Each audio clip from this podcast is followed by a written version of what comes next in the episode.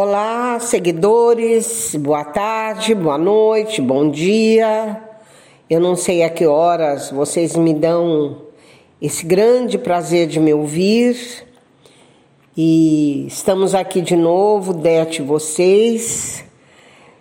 E hoje para tratarmos de uma obra magnífica da literatura brasileira. Imagino que grande maioria de ouvintes já leu alguma dentre as muitas excepcionais obras de Graciliano Ramos, escritor do regionalismo brasileiro, natural do estado de Maceió. Escritor de linguagem econômica, concisa e direta, seca como o sertão, sem complexidades adjetivas, Nesta obra que hoje comentaremos, o escritor se derrama num estilo com mais gordura, talvez porque o protagonista, Luiz da Silva, vai narrar suas aventuras e desventuras em estado quase sempre de profunda angústia, em delírio mesmo, por não saber separar real e irreal, imaginação e realidade. Angústia é o título do livro deste grande graciliano que eu recomendo a leitura a todos os meus ouvintes. A palavra angústia se origina do latim angor, de onde se derivou angustus, ou seja, garganta apertada, estreitamento da gorge, da garganta. Por isso que angústia tem a ver também com agonia, formada pelo prefixo a, significando não, ausência, e a raiz gonos, genos, significando origem. A verdade é que a agonia é mesmo um estado de tão imensa angústia que se perde a noção da própria gênese, que se perde a noção da própria origem, que se perde a noção de si próprio. O enredo é o seguinte: Luiz da Silva é funcionário público e é noivo e apaixonado por Marina, sua vizinha.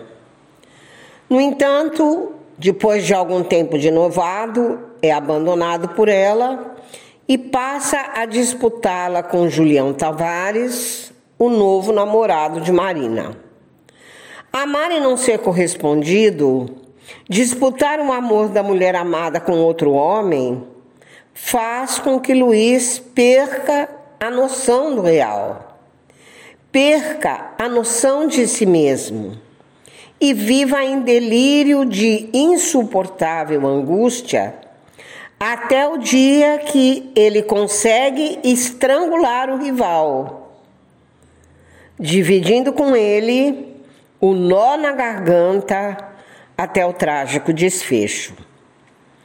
Para ele, Julião Tavares, o rival, representava a burguesia arrivista, que Luiz odiava. É o poder do dinheiro que agora vale e não mais a posição social herdada. Portanto, deixa implícito o confronto entre um Brasil arcaico e colonial e o novo país que despontava a partir da era Vargas. É bem nesse momento, entre 1935 e 1936, que o livro Angústia de Graciliano Ramos vem a lume. Luiz é oriundo dessa oligarquia rural e decadente, de onde advém também o próprio Graciliano, ou seja, de um ramo empobrecido e decadente da oligarquia nordestina. Mas eu deixo no início da quando eu exponho o que eu vou comentar, eu deixo claro que nós viveremos aqui um magnífico exemplo de atitude ética. deixada pelo protagonista Luiz da Silva. Qual é esse exemplo magnífico de atitude ética que nos deixa Luiz da Silva, mesmo em meio a seu delírio? Essa atitude comprova que, embora pobre e decadente, a educação recebida é permanente, é eterna e se sobrepõe a todo o poder de dinheiro que nos obriga, inclusive, a perguntar: de que adianta ter dinheiro, porém não ter educação? De que adianta pensar que dinheiro vale mais que educação? Pois a atitude é esta aqui. O quarto de Luiz é parede meia com o banheiro de Marina. Quando ela se banha, Luiz ouve e fica atento a todos os ruídos de um banho demorado e barulhento ali do lado. Nesta parede há um tijolo solto que Luiz pode muito bem remover do lugar e, com isso, espiar a ex-namorada no banho. Na verdade, ele chegou até a encontrar um caixote que se subisse sobre ele e se ficasse na ponta dos pés, ele moveria o tijolo e flagraria a moça nua no banho. Entretanto, não o fez.